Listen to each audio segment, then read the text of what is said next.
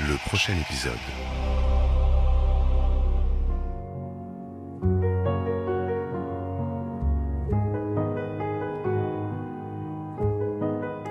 Cette semaine, le prochain épisode continue de s'intéresser à la représentation des minorités dans les séries télévisées pour s'arrêter sur les différentes figures du mouvement LGBTQ, comprenez lesbiens, gays, bi, trans et queer. Excuse me, are you a man?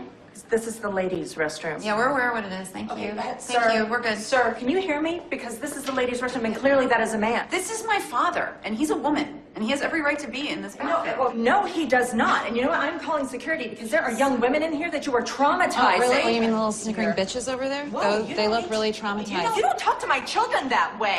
And you don't need to talk to my father like that. That- Your father is a pervert. You are a fucking cunt.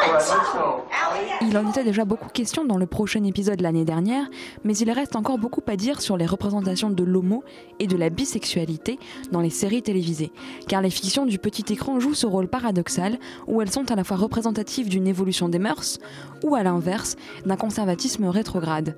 Et en même temps, elles peuvent être des modèles d'invention et de nouveaux modèles sociaux qui permettent à ces spectateurs une ouverture d'esprit et une plus grande tolérance. Si on continue de penser la télévision en termes de machine idéologique, pour reprendre la thèse de Justin Lewis dans son ouvrage fondateur sur la question The Ideological Octopus, alors tout peut changer pour les spectateurs. While often lumped together, gay men and lesbians have less in common than one might think. Like in the Venn diagram of sexual identity, you have gay men, And straight men, both the same gender. then you have gay men, And straight women, both attracted to the same gender. But gay men and lesbians? nothing.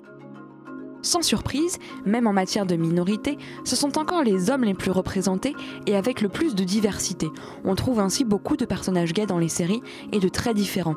Il y a les gays refoulés qui peinent à sortir du placard, comme Will Lexington dans Nashville ou Steven Carrington dans Dynasty. Il y a les passions violentes entre les prisonniers de Oz ou entre un commissaire et un malfrat dans The Shield. Il y a les bandes de copains gays, c'est de Queer as Folk et plus récemment la très belle Looking. Et il y a aussi les couples installés qui pensent mariage et enfants, comme Cameron et Mitchell dans Modern Family. Wow, you guys sure have a lot of books about being a lesbian. Well, you know, you, you have to take a course. Otherwise, they don't let you do it. Si l'homosexualité féminine a une place beaucoup moins grande sur le petit écran et surtout a mis beaucoup plus de temps à s'installer, on en trouve tout de même des occurrences de plus en plus nombreuses. Déjà dans Cagney and Lacey, série policière des années 60, le tandem formé par les deux femmes flics était homosexuel par métaphore. Puis vint les lesbiennes de Absolutely Fabulous, le couple de Suzanne et Carol dans Friends. Et plus récemment, on a vu apparaître des personnages qui découvrent progressivement leur saphisme et sortent du placard, comme Charlotte Le Pic dans Fais pas ci, fais pas ça. I just made the biggest mistake of my life. I told my best friend I love you. And when she rejected me, I love you too. Just not like that. I got drunk and slept with her boyfriend. Drama! You slept with a boy. That means you're straight. No, it means I'm confused. So you didn't enjoy it, or did you? Are you bi now? What does it all mean? It must be hard to break up with your fake girlfriend. I may have lied about being gay, but I never lied about my feelings for you. Certaines séries ont le mérite de montrer l'homosexualité sans pour autant la représenter comme une différence et de déployer la cartographie des différentes identités sexuelles possibles. C'est le cas de Faking It, où deux meilleurs amis prétendent former un couple lesbien pour devenir populaire, tandis que parmi leurs amis se trouve Shane, qui enchaîne les conquêtes masculines sans complexe, et Laurine, qui avoue être née hermaphrodite.